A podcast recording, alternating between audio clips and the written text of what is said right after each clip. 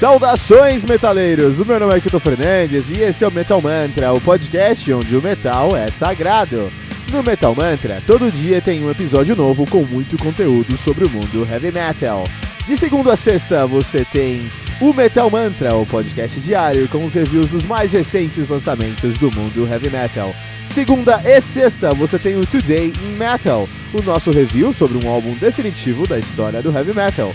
Toda quarta temos o fantástico trem do Capitão Hype, o seu podcast semanal sobre os lançamentos e notícias do mundo heavy metal. Lembrando que você pode encontrar todo o nosso conteúdo em anchor.fm barra metalmantra ou em qualquer rede social como arroba metalmantrapod.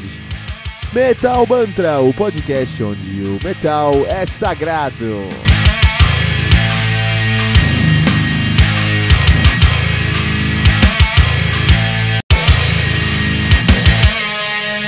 Peraí, rapidinho. Você ainda não baixou o aplicativo do Anchor FM no seu smartphone? Como assim? Faça isso agora mesmo para não perder nenhuma atualização do Metal Mantra e também ouvir todas as músicas que colocamos nesse episódio na íntegra. Corre lá na sua loja de aplicativos e baixe o aplicativo do Anchor FM. Depois vai em Listen ou em Ouvir e procure por Metal Mantra. Dá um favorite no nosso podcast e pronto, você já está conectado com o Metal Mantra, o podcast onde o metal é sagrado.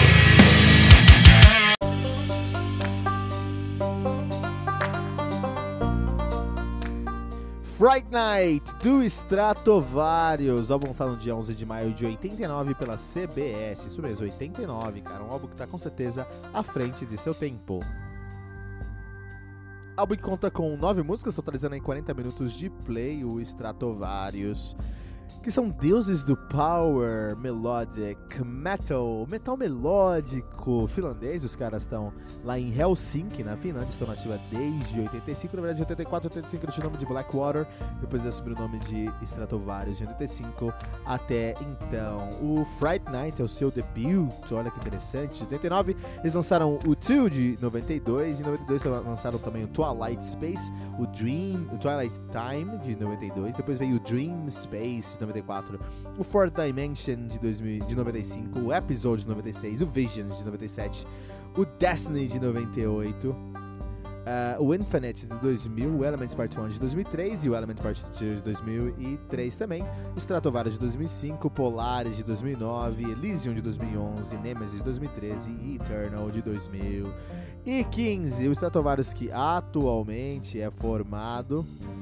por Timo Kotipelto no vocal, Jens Johansen na, no teclado, Lauri Porra no baixo, Matias Kupiainen na bateria, no guitarra e Rolf Pilv na bateria. Vamos quebrar isso aqui. Então, Kotipelto, ele é vocalista, ele também é um vocalista do Ken's Offering, do próprio Kotipelto. Já tocou no Feel the Asses, no Tuska Tuani e no Kotipelto Limaitainen. O Jens Johansson é tecladista, tocou em dois lugares. Ele toca atualmente no Bacteria, no Ken's Offerings, o Rainbow. Olha só, ele toca no Rainbow hoje. Russell Allens, eh, Russell Allens também que são ao vivo, Mastermind. Já tocou no Johansson, no Tuska Tuani, The Johansson Brothers, Silver Mountain, Inge, Malmsteen, Inge J. Malmsteen. Um, no, já tocou no Coach Pelt ao vivo, já tocou com Jill, já tocou no, em todos os lugares, cara, todos os lugares mesmo.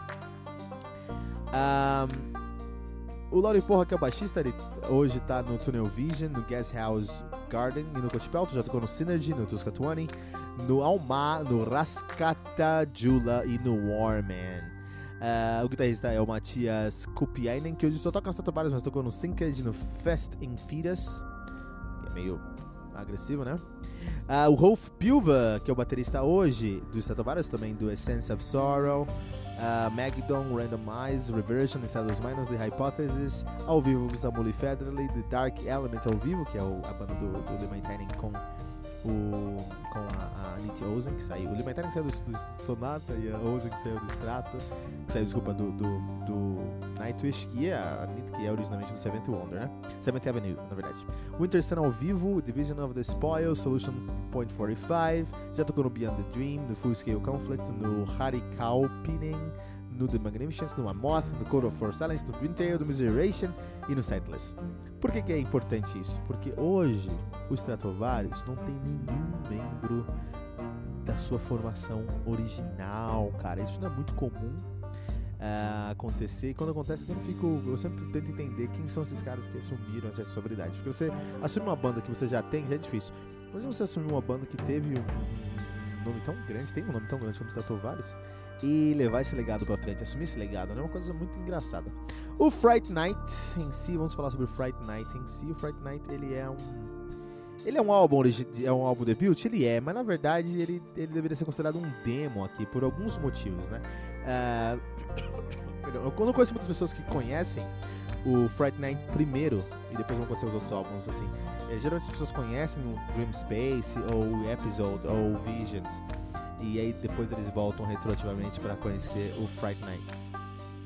E esse álbum que, por um lado, é muito aquém do que é o Stratovarius, por isso que ele é um demo. Esse álbum aqui é muito mais fraco que os outros álbuns do Stratovarius, mas estabelece ali uma identidade que vai ser, é, vai ser desenvolvida ao longo da carreira do Stratovarius, né? Mas, por outro lado, é um álbum que está anos luz na frente do que estava acontecendo naquela época em 89. É um álbum muito mais progressivo, com elementos de power metal, do que estava acontecendo naquela época ali, né? Agora, o grande problema, que não é um problema, acho que é um ponto interessante, é o Timo Tolkien ser o vocalista. É, isso me lembra um pouco o Kendall Mask, ele tem uma demo onde o, o Leif Edling era o vocalista, o guitarrista era o vocalista lá no Ancient Dreams. E depois falou, não, não funciona, vamos trazer outro vocalista. O Timo Tolkien parece que aconteceu a mesma coisa aqui. Ele falou, ah, não encontrei ninguém pra cantar, eu vou cantar mesmo. E é interessante porque as músicas funcionam, mas aí falta um ponto que é o vocalista. E o Tim Tolkien entendeu isso, tanto que ele não canta nos outros, nos outros álbuns ou em nenhum outro projeto e ele trouxe um vocalista.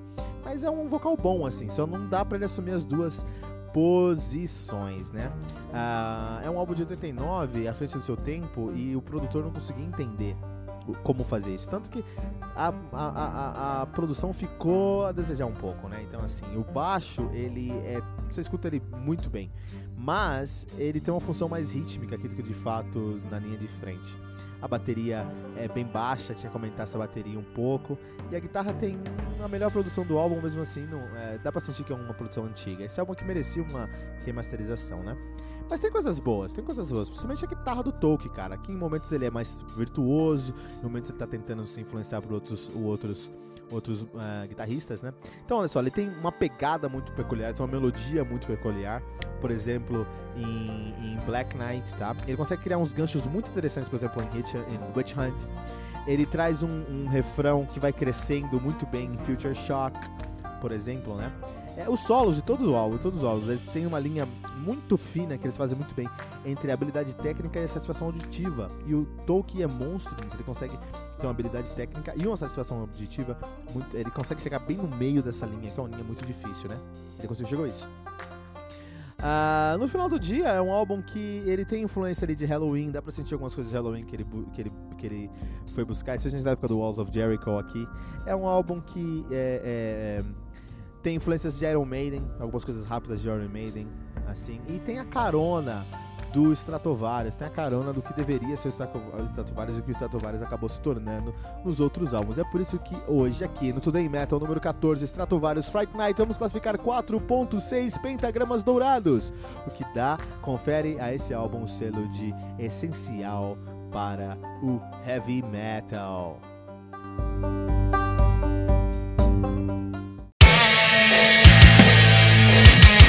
Espera aí, rapidinho.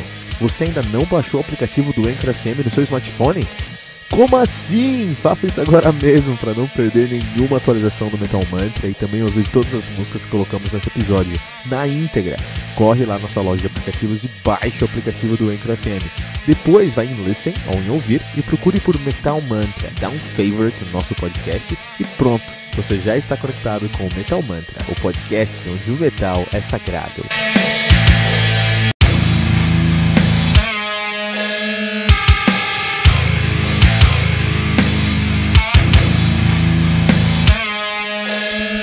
E ficamos por aqui com o nosso episódio de hoje do Metal Mantra, o podcast onde o metal é sagrado. Lembrando que você pode encontrar todo o nosso conteúdo no anchor.fm barra ou em qualquer rede social como arroba metalmantrapod. E não deixe de compartilhar esse episódio usando a hashtag, hashtag metalmantra.